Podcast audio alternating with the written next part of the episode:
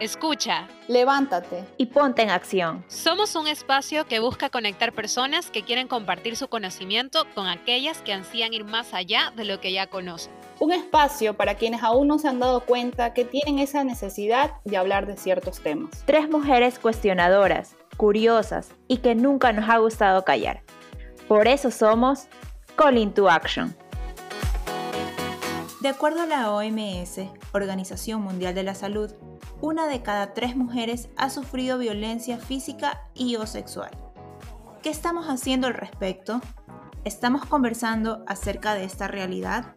La invitada del día de hoy es Nastia Grijalva, una de las fundadoras de la app WOMI-S, una solución de movilización para mujeres con conductoras mujeres, desarrollada como respuesta a la violencia de género. Los invitamos a escuchar esta conversación, en la cual generamos ese llamado a la acción, de aceptar que sí hay violencia de género y que debemos hacer algo al respecto.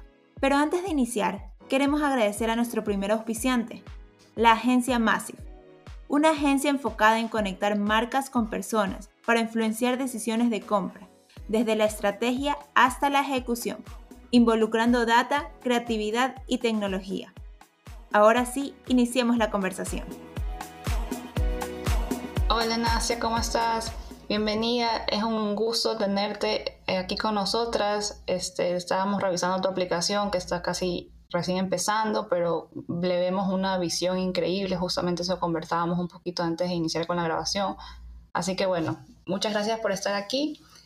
Eh, también Yamelita en este momento no puede acompañarnos, este, pero también te manda muchos saludos y sé que tu amiga socia tampoco está con nosotros. Si no, seríamos cinco mujeres en, una, en un solo panel, pero bueno, estamos tres y, y chéverísimo empezar esta conversación.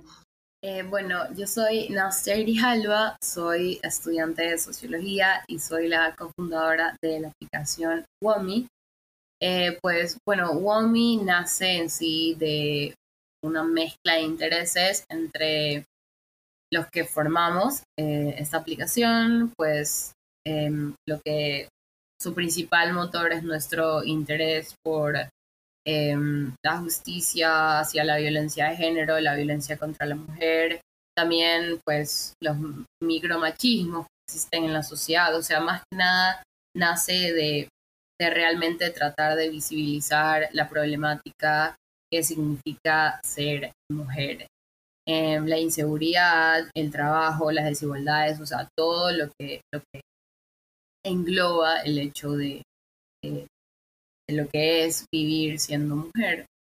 Entonces, WOMI nace de esa iniciativa de la seguridad, de la brecha em, de desempleo entre los hombres y la mujer. Em, es una aplicación móvil que ofrece servicios de transporte eh, de conductoras mujeres para varias mujeres y bueno, niños chiquitos también. Entonces, eso es más o menos lo que es WOMI. Ahorita estamos en Guayaquil y en Quito, estamos tratando de ampliarnos a dos ciudades más. Nos han escrito un montón de Cuenca y de Ambato, pero es algo que estamos considerando todavía porque queremos tratar de em, dar el mejor servicio.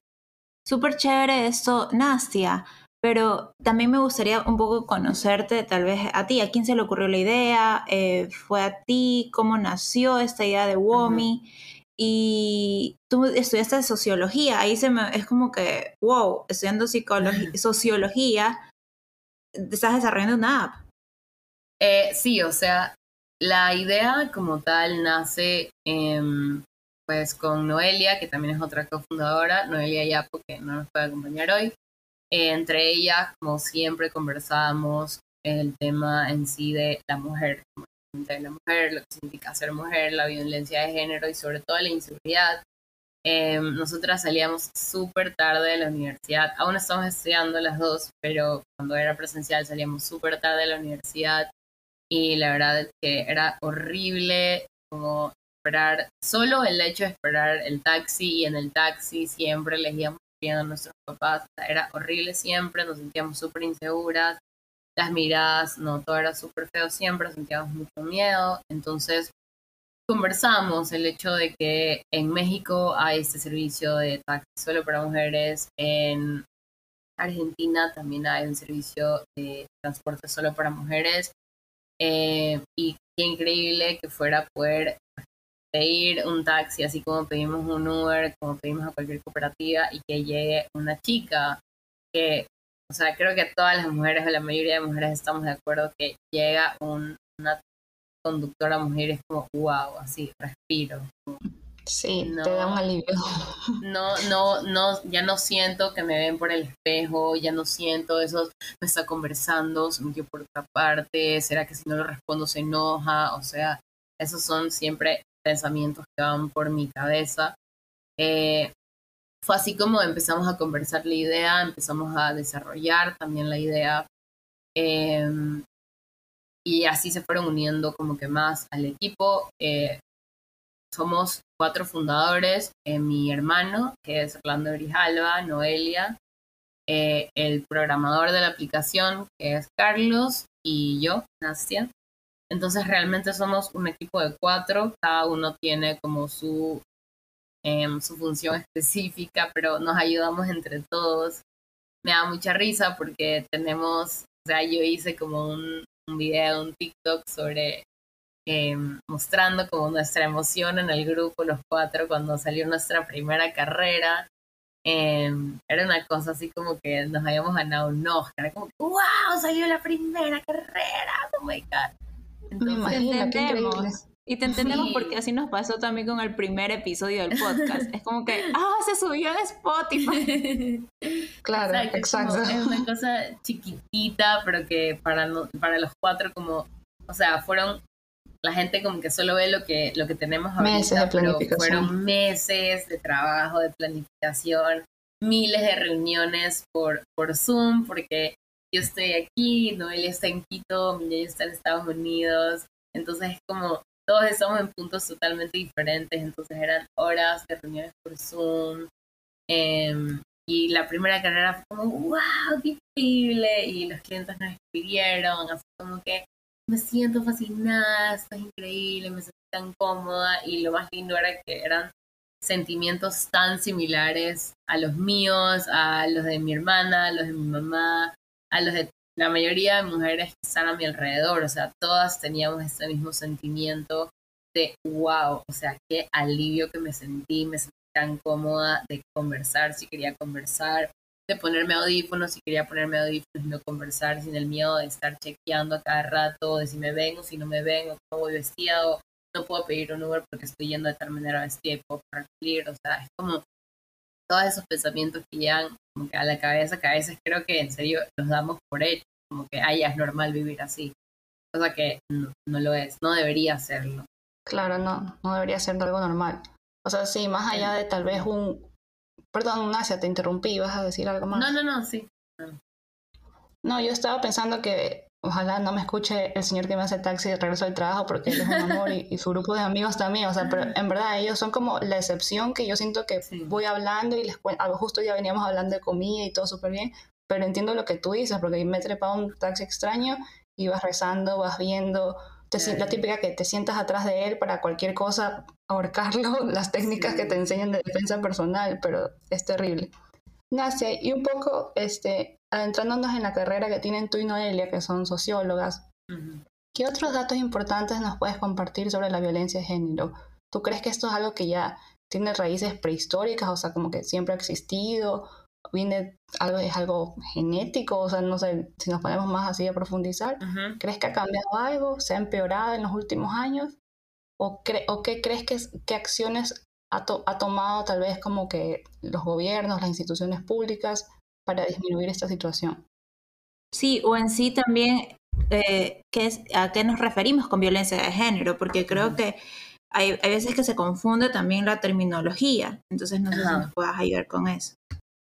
Eh, bueno, respondiendo un poco a lo que a lo que primero mencionó Carla, con decías algo como prehistórico, eh, eso yo la verdad que no es algo que podemos asegurar, pero pues sí hay como bastantes estudios que muestran que, pues, primero no es solo un tema eh, totalmente como mundial globalizado, hay muchas, em, muchas comunidades, por ejemplo en África, en las que el concepto de masculinidad y de feminidad es totalmente diferente al que tenemos acá en Occidente. Lo mismo pasa en Asia, aunque también es una sociedad bastante machista. Entonces, eso es como lo primero que hay que entender, que pues los conceptos, sobre todo cuando hablamos de conceptos tan complejos como los conceptos sociales de violencia de género, siempre tienen que ser analizados a través de como nuestra realidad. Em, por lo menos en este caso, tal vez no solo la ecuatoriana, sino la latinoamericana, pero nuestra realidad latinoamericana. No podemos comparar lo que sucede aquí con lo que sucede en África, con lo que sucede en otras partes del mundo, porque son procesos sociales totalmente distintos. Eh, también, pues en la prehistoria eh, se puede ver esto, que realmente los roles de género, por así decirlo, eran completamente diferentes. O sea, la mujer era la cabeza de la familia, era la que se respetaba, pues porque era la que traía la vida, era la que mantenía la sobrevivencia en, en la comunidad. Entonces, ¿cómo no respetarla? ¿Cómo no, cómo no hacerla importante? Eh, los que los comentaba también sobre estas comunidades africanas. Em, no me acuerdo muy bien el nombre, pero si mal no recuerdo, es como el norte de África, en una comunidad. Es increíble porque el hombre eh, está en su máximo punto de feminidad cuando em, llega como a este punto de, de, empatizar con los hijos, de tratar de ser un hombre muy sensible, y es como, wow, qué masculino que es ese hombre, y en cambio la mujer es mucho más como ruda, como fuerte, es la que sale a trabajar, y ahí es todo lo contrario, súper femenina. Exacto, y, y, para ellos esos son sus conceptos de, de feminidad, de masculinidad, lo mismo en otros, también en África, que es como, wow, otro nivel, otro nivel de, de no sé, como hombre heteronormado, un hombre que tiene relaciones sexuales con otro hombre. Entonces, es, son cuestiones de percepciones, de, conceptos y creencias sociales. Entonces, eso es algo súper importante de, aclarar.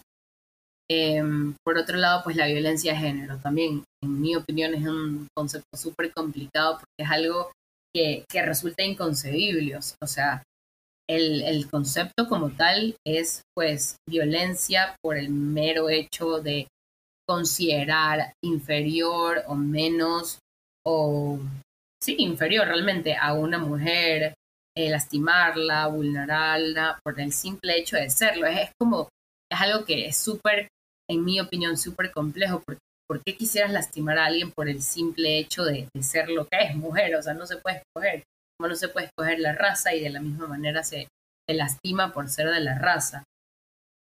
Em, entonces es, es algo que a veces siento que resulta complicado eh, explicarlo, resulta complicado comprenderlo y, aceptar la existencia porque el concepto como tal de por qué alguien me mataría solo porque soy mujer, tiene que haber otra razón. Pues e-, esa es la realidad en la que vivimos, así, así suceden las cosas. Eh, y no solo el hecho de matar, eso también es algo súper importante, la, violencia psicológica, la violencia emocional, la violencia física, sexual, económica, la dependencia económica es también un tipo de violencia. Eh, lo, que, lo que pasa en muchos países de Medio Oriente, el hecho de que no pueden, eh, no tienen acceso a la educación, es otro tipo de violencia, porque vuelve a la mujer dependiente de todo sentido la persona que sí puede llegar a la educación. Entonces, em, si es que lo vemos en, en una comparación, digamos, histórica, pues sí, realmente la mujer ha ganado muchos más derechos, muchas más libertades y al hacerlo también ha ganado algunas vulnerabilidades. Em, pero si comparamos exactamente como em, años cercanos, digamos, el último siglo, pues sí se, o sea, se ve un, un, incremento bastante alto, sobre todo en Latinoamérica, estoy hablando específicamente de Latinoamérica, entre los años del 2000 y el 2018, o sea, ha crecido un 30% el porcentaje de femicidios en Latinoamérica. Y ahí es donde también sale como un problema de datos. ¿Qué se considera femicidio? Número uno. Es súper complicado el, el, el, reportar el femicidio, el reportar la diferencia entre asesinato, homicidio y femicidio. Entonces, ¿cómo sabemos que realmente subió 30% y no 50%? Solamente que los otros 50 como uno fueron un homicidio a la mujer, pero no es que la mató por ser mujer, entonces no es femicidio. Entonces, o estos son solo los reportados, porque hay personas que también lo callan. Exactamente. Eh, y esto solo hablando de, de, ya la muerte como tal. Ha subido un 30% las mujeres que mueren por el hecho de ser mujeres, que son asesinadas, no que mueren. Y aparte de eso está, como hablé anteriormente, la violencia psicológica, la violencia física, la violencia sexual. Em, entonces esto es algo que es lo más importante en, mi opinión, el hecho de, de, no solo ver los datos, sino también cuestionarnos esos datos, em, de dónde salen esos datos y, por qué son considerados em, como tal. Em, pues porque si nos ponemos a ver, por ejemplo, em, nosotras, o sea, Noel y yo hace poco eh, estuvimos escribiendo un artículo sobre em, una data de femicidios de la Policía Nacional en Guayaquil y reportaban en el año 2016 16 femicidios en todo el año, cosa que es, total, o sea, e, es una cosa que realmente solo hubieron 16 femicidios en el 2016. O sea, es algo que es importante cuestionarnos. Revisamos la, data paralela y habían mujeres muertas, pero eran consideradas asesinatos, no femicidios. Entonces eso es algo que también tomamos muchísimo en cuenta nosotras. ¿De dónde sacamos Claro, por la cuestión de conceptos no se va a poder tener una comparación real. Exactamente. Y tal vez no ha aumentado ese 30%, tal vez ha aumentado menos, pero es porque antes había más, no quiere decir que no ha aumentado, solo que se ha mantenido la tasa. Exactamente. Y, bueno, también el tema bastante como cultural que tenemos sobre em, la mujer sumisa hacia su pareja, hacia el matrimonio, puesto que, en mi opinión, no es eh, una, mera coincidencia, me parece más una causalidad que pues más del 38% de los asesinatos, o sea, los femicidios, son cometidos por, por la pareja de la mujer. Em, me parece que es algo causal el hecho de, por qué la mujer calla, em, por qué es casi el 50% de los femicidios hechos por la pareja de la mujer. Eh, y todo tipo de violencia, en realidad, el porcentaje más alto sale de la pareja. Entonces me parece que también es algo como, como cultural eh, que hay que ir rompiendo poco a poco, estas creencias culturales de que la mujer tiene que ser sumisa, em, etcétera, etcétera. Claro, y ahí justamente en lo que tú dices, los tipos de violencia, es que me gustaría hacer como que el llamado de la acción, de que no tenemos que esperar a que nos peguen, a que nos maten, para decir hay violencia, porque hay una violencia física, porque como tú decías, hay violencia psicológica. También hasta, creo que hasta con verte mal también te podrían este, dar ese tipo de violencia o discriminación que ya viene a ser una violencia de género. Y creo que lo que deberíamos hacer es ya comenzar a hablar de este tipo de problemas, porque es un problema, de esta situación, de esta realidad. Darnos cuenta que está pasando, que sigue pasando, que cada día, es verdad, hay avances tecnológicos, hay muchas, como tú dices, hay muchas más libertades hacia la mujer, estamos haciendo cambios, pero sigue habiendo esto y tenemos que seguir actuando y por eso desde de, para mí es de, de felicitarte el hecho de haber realizado esta aplicación, porque Tú creo que siendo socióloga tuviste que haber visto este problema y decidiste hacer algo al respecto. No solo tuviste que haber pasado por una situación de violencia, aunque no sé si en tu caso tal vez sí la pasaste, en caso de que sí la pasaste y te gustaría compartirla, nos podrías decir o qué podríamos, eh, qué mensaje tú le darías a una persona que esté pasando por una este, situación de violencia, ¿qué podría hacer? O sea, yo es algo que siempre, en realidad, soy súper abierta al tema, pues porque soy como una persona así también, me, encanta hablar y soy bastante apasionada con esos temas sociales, estudio sociología.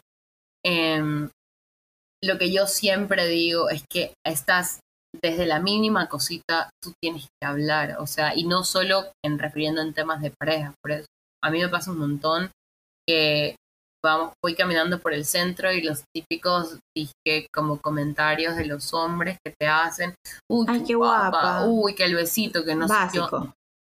Y la A mí me gente como que, ay, yo lo ignoro, porque no, o sea, no lo ignores, no, no dejes, yo sé que da miedo, o sea, yo respondo, o sea, me sale así como el león interno, respondo y no es que me quedo, ay, sí, qué increíble que soy, me muero de miedo por dentro, digo, por favor, que no me siga, por favor, que no se enoje, por favor, o sea, todas sentimos el miedo, yo lo entiendo perfectamente, yo me muero del miedo, es una cosa horrible, es una cosa horrible que sintamos el miedo. Pero es importante hablar, es importante que si nadie está ahí para ayudarnos, para defendernos, cosa que también es lo que está mal, porque el llamado a la acción no es solo para nosotras defendernos solitas, es para que si vemos que a otra chica le está pasando lo mismo y que se está quedando callada porque no puede, pues ayudarla. Si estamos con un amigo y el amigo le parece chistoso, decírselo, no reírnos con él. Entonces, que el llamado de la acción empiece desde ahí, o empiece desde esas pequeñas microviolencias, que es una micro, microviolencia, o sea, yo me siento amedrentada cuando me hacen esos comentarios. En ningún instante digo, ay, le parecí guapa al, al, al señor de la calle. Por supuesto que no. Claro, nadie siento- dice eso. Nadie, absolutamente nadie. O sea, lo que pasa por nuestra cabeza es, ¿y si me persigue? ¿Y si me pega? ¿Y si me droga? ¿Y si luego me viola? ¿Y si me roba? O sea, y siento que es algo que todas las mujeres lo compartimos. Tal vez unas lo interpretamos de otra manera diferente, pero todas lo vivimos. Entonces eso es como, en mi opinión, lo que yo siempre en mi día a día trato de hacer el llamado a la acción de no, no, no lo calles, no te rías, no compartas el chiste, no, no, no es algo chistoso. Hay, hay que hacer algo al respecto. Y de la misma manera, siempre en, en tema de o relaciones de pareja o de amigos, es algo que no, o sea, me parece que el llamado a la acción empieza no, no haciendo como que, ay, el, el señor del centro me- le dijo eso a mi amiga, entonces la defiendo. No, es mi amigo, comparte cosas que de, de chicas que no están bien, voy a decir algo. Es mi primo, hace tal cosa con su novia que no está bien, voy a decir algo. Es tal persona es violenta cuando se enoja, voy a decir algo. O sea, tratar de empezar el cambio. Porque al señor del Desde centro le respondemos, cercano, claro, Exacto. al menos.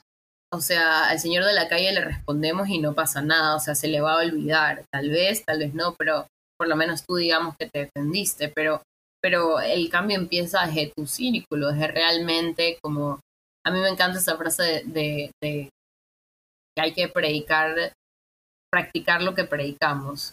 Es como, claro, o sea, ¿de qué sirve que yo sea, wow, defensora de la violencia y todo, y tengo amigos abusadores, y tengo amigos violentos? Tengo amigos que golpean o que comparten fotos íntimas de personas. O sea, no, creo que ese es mi, mi Coherente a ante todo, acción. más o menos. Claro. A veces me he dado cuenta que a veces es más fácil como que frenarle a alguien extraño o decir algo, pero a veces a las personas cercanas a nosotros nos cuesta decir las cosas y creo que como tú bien dices, el cambio empieza con primero nosotros mismos, o sea, siempre nosotros, y luego también el círculo cercano. Pero igual también nace, yo diría que es algo también muy, muy cultural, porque, o sea, yo creo que tú caminas por algunos Totalmente. países de Europa en verano, puedes estar con un shortcito y creo que uno de 100 tal vez te mira de forma morbosa, ya, porque hay que decir la palabra, morbosa. Iba a decir Totalmente. indiscreta, pero no tengo por qué ocultar las cosas y no decirlas como son. Exacto. Pero en cambio, ac- acá Háblalo, sí es una- háblalo. Sí, ya sí. Pero en cambio, aquí sí es una cosa que a veces yo sí digo como que, ¿por qué no hacen un estudio en serio de la, de la, del cerebro? Tal vez ayúdame con los términos nacia para no hablar cualquier cosa, pero entender por qué biológicamente, o sea, el cerebro de muchos hombres de la región Latinoamérica específicamente tiende a comportarse así. No sé quién les hizo creer que eso es divertido, que eso es cool, que eso es chévere, que ellos son más hombres por eso. Yo a veces en el O taxi sea, aprovecho que voy con, con los señores y voy conversando. Y te- a veces tenemos estas conversaciones profundas y claro, ellos como que sí se los ve que son hombres más padres de familia, educados, coherentes, más caballeros.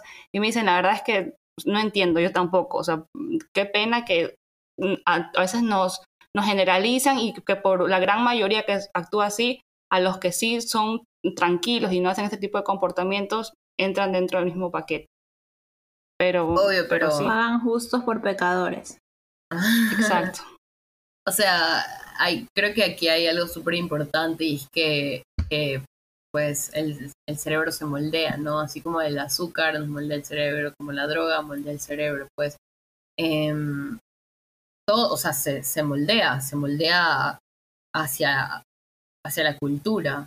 O sea, no es algo como que biológico de que es incontrolable, o sea, no puedo controlar. Por supuesto que no, por supuesto que no, o sea, no, no es un tic de, ay, qué rico que no, por supuesto que no. O sea, es algo, es algo cultural y por eso a mí me parece más que cualquier cosa de, de, del cerebro, es algo, es un tema como educativo, que también empieza desde los colegios, o sea, es, es, todo un- es, toda una, es toda una línea cultural, porque pues también en el colegio la, la niña no puede ir con la falda así porque es distractora para los hombres.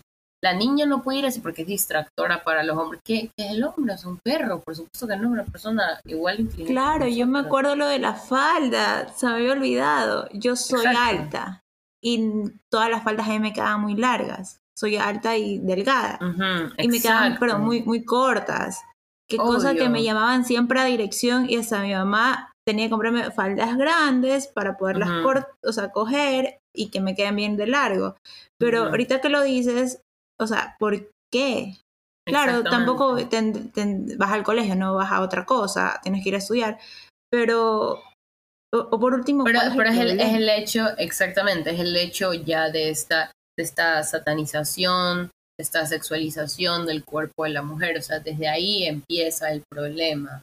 Eh, desde, desde el punto de, de por qué tenemos que ver el cuerpo de esta manera. Yo siempre, yo sé que como los padres son padres, pues siempre me peleo con mis papis porque yo digo como que, pero es que si yo no lo empiezo a hacer, ¿quién lo va a empezar a hacer? Entonces, si yo me escondo cómo me visto, como a mí me gusta vestirme de, de tal manera, ¿por qué me tengo que vestir diferente? No, es que te puede pasar algo, es como, no importa cómo me vaya a vestir, igual me va a pasar algo.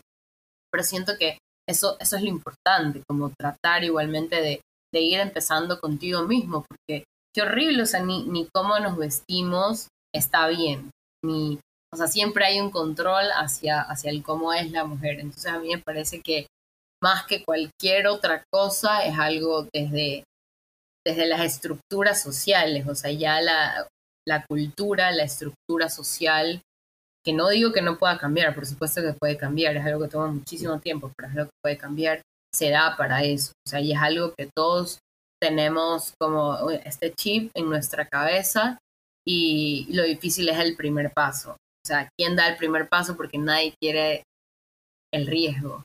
Entonces, eh, creo que esa es como mi, mi llamada a la acción con respecto a, a, pues en sí, como a la violencia contra la mujer y eh, primero entender qué significa violencia, que no porque te peguen un puñete recién ahí es violencia, que realmente asimilar como los privilegios que no tenemos por ser mujeres a veces y, y tratar como que de ser un poco más em, no, no, no quiero decir gentil, pero empático pues con la vivencia de la mujer. Nastia, y bueno, ahora hablando un poquito más de Bumi, que es su aplicación, de su taxi, cuéntanos un poco este, cómo pudieron desarrollar esta app, si es difícil hacerlo. Ya nos has contado un poco cómo se dio la idea, ahora cuéntanos un poquito cómo ha sido este proceso. En breves palabras, ¿cómo fue este proceso de, de desarrollar esta app? Bueno, em, la verdad es que sí fue eh, un trabajo en equipo gigante, eh, como les comenté, el desarrollador es Carlos, Em, pues mi ñaño, como él realmente es, estudió ingeniería, em, él como que tiene bastante idea, entonces entre él y Carlos, como que claramente Carlos es el desarrollador, pero como que ellos se comunicaban mejor en ese sentido. Yo me encargué en, mayor parte de toda la parte em, del diseño, el marketing, el conseguir a las conductoras, hacer las entrevistas con cada una de ellas, revisar todos los currículums, eh, en sí como todo el concepto detrás que es realmente como la idea. y, ellos se encargaron también, bueno, la parte financiera, entre todos nos encargamos un poco de afinar la parte legal. Eh, también nuestra abogada, que no es que es fundadora, pero es parte del equipo, que ha sido una herramienta increíble para nosotros. Eh, Carla Patiño, súper, súper buena. Entonces, realmente ha sido como un trabajo en equipo increíble, todos tratar de hablar el mismo idioma, todos realmente como, como, como como comentamos aquí, o sea, ser coherentes pues con nuestro servicio y nuestras acciones personales. Entonces, realmente sí ha sido un proceso bastante duro, bastante difícil, súper emocionante también, o sea, entre todo el cansancio, siempre está como la, la gratificación de, wow, ya estamos aquí, wow, tenemos esto. Em, eso ha sido lo, lo, lo, más lindo también estos como detallitos de realmente amar en tu, pequeño emprendimiento. Yo, o sea, particularmente me encargaba también como de la parte del diseño de la aplicación. Creo que Carlos en un punto ya me odiaba porque yo era como, ¿y si hacemos el carrito morado? Toda la parte del UX, me imagino. Claro. Entonces él como ya entregaba algo y yo como, ¿y si le ponemos esto, este detallito? ¿Y si es que es tu bebé. Exactamente, es mi idea. O sea, yo siento que di a luz a un hijo cuando ya como que la sacamos. Y decía, wow, así que esto es como que tengo un hijo. Nacia, y una pregunta. Eh, comentaste que tú tenías la entrevista, eso de las, las conductoras, y eso me pareció, eh, bueno, ahí llegó mi, mi duda, de que siempre se ve que hay más conductores hombres que conductores mujeres. ¿Tuviste problemas en encontrar eh, las conductoras? ¿Con cuántas ahorita más o menos cuentas? ¿Cómo es ese proceso? ¿Cómo las conociste? Eh, bueno, nosotras realmente nos dedicamos a poner anuncios en LinkedIn, como que en plataformas eh, de trabajos, especificando básicamente lo que era la aplicación, lo que necesitábamos. También tenemos algunos anuncios en Instagram.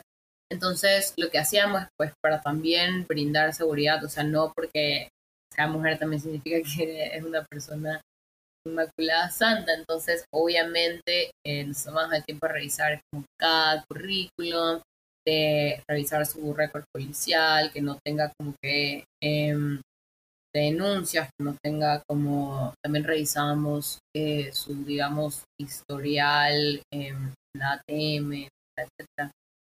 Entonces, una vez que tenía, digamos, que ese primer check pasado, eh, les programamos una entrevista Zoom. Eh, les contábamos un poco sobre lo que era la aplicación, etcétera, etcétera, y así fuimos como eh, recabando el equipo. La mayoría, eh, igualmente sí tenía como esta idea que tú dices de como que, uy, pero como que los taxistas son hombres, que también siento que ese ha sido como nuestro mayor reto que tanto ellas como nosotros como usuarios sienten la inseguridad. Porque también son mujeres, comparten lo mismo que nosotras.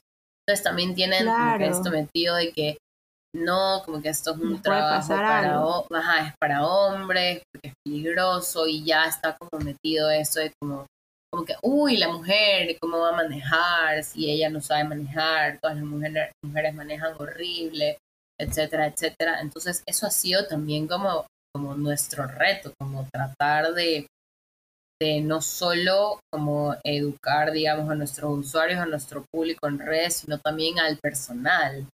Em, tratar de que, porque creo que ese es el punto también, por lo menos para mí, en las cosas que hago, eh, ahí está una tendencia en, pues, en la literatura académica que es como liderar en femenino. No significa que, que lidere una mujer, sino significa liderar juntas. Es decir, si, si crece alguien, crecemos todas. O sea, no, no ver el crecimiento jerárquico que se ve como que usualmente, sino como que tratar de, dar estas herramientas como de empoderamiento a, a, todas. O sea, todas crecemos, eh, cada una a su nivel, por así decirlo, pero tratar como que siempre de, de educar.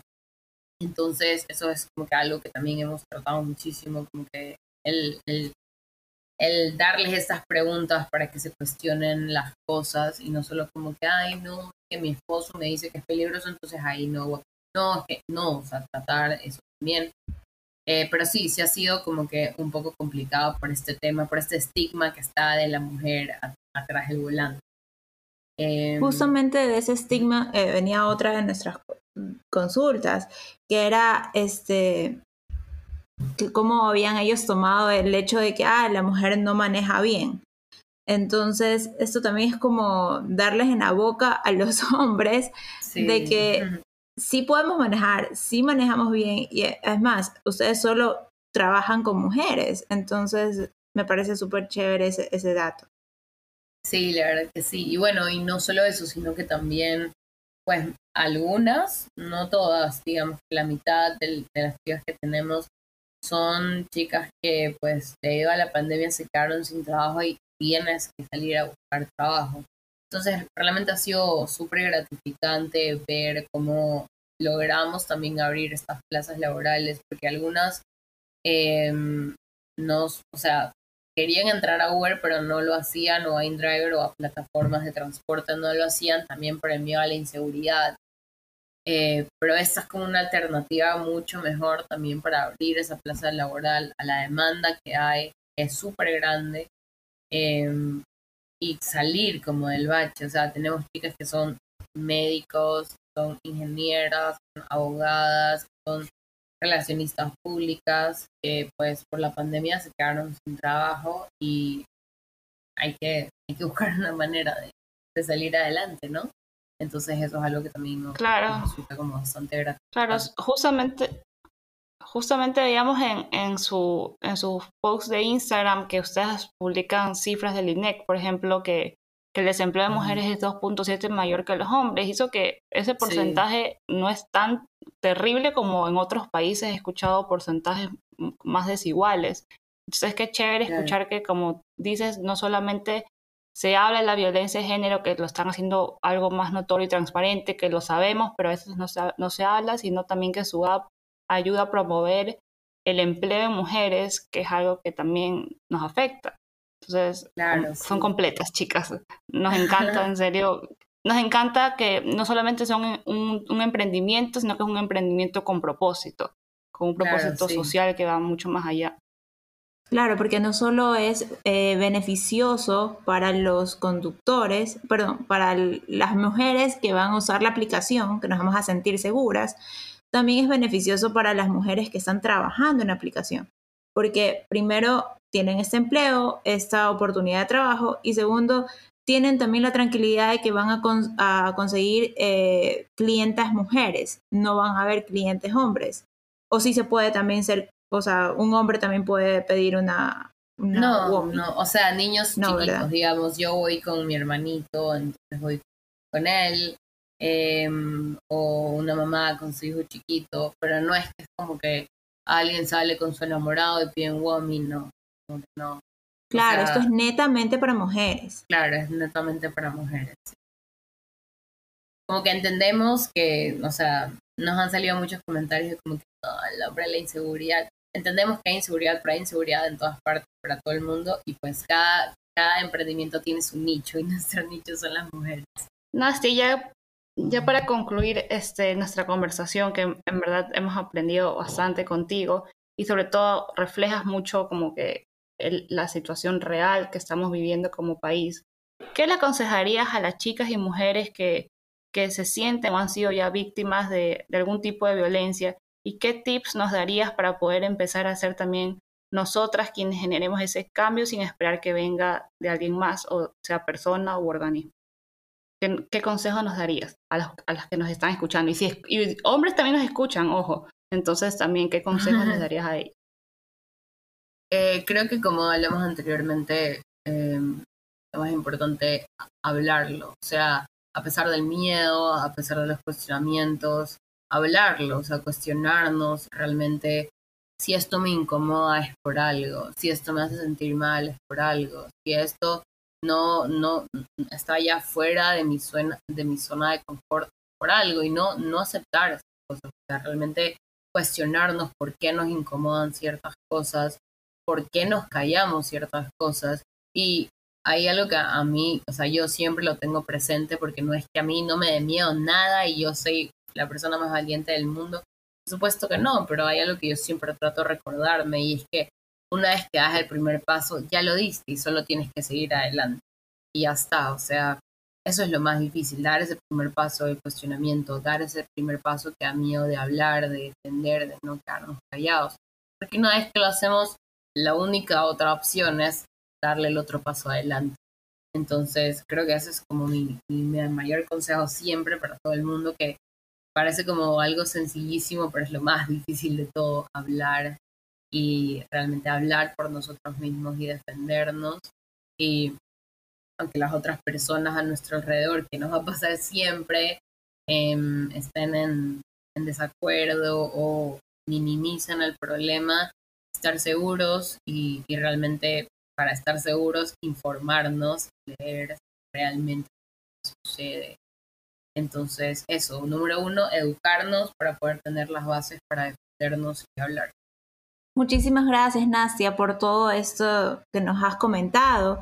Muchísimas gracias por haber creado la aplicación también, por habernos dado esta solución a las mujeres, tanto a las conductoras como a las que vamos a ser usuarias, porque fijo vamos a ser nosotras usuarias. Y bueno, esperamos que te vaya muy bien. Ya cuando eh, lancemos eh, este episodio, esperemos que ya más mujeres también podamos hacer uso de esta aplicación. Y como siempre decimos, están las puertas abiertas, tal vez para luego hablar de cómo ya la aplicación está a nivel regional. y espero que les vaya súper bien. Es importante iniciar por aceptar que sí hay violencia de género que no es algo que nos inventamos las mujeres para victimizarnos. Las estadísticas y los números no mienten. No es solo cuando hay violencia física, también existe otros tipos de violencia. Debemos hacer algo al respecto. No callar, actuar, cambiar y como Nastia nos aconsejó, el cambio inicia en nosotros. Y ahora, ¿qué vas a hacer tú? Te invitamos a seguirnos todos los martes con nuevos llamados a la acción y revisa nuestras redes sociales en las cuales encontrarás muchos tips y contenido.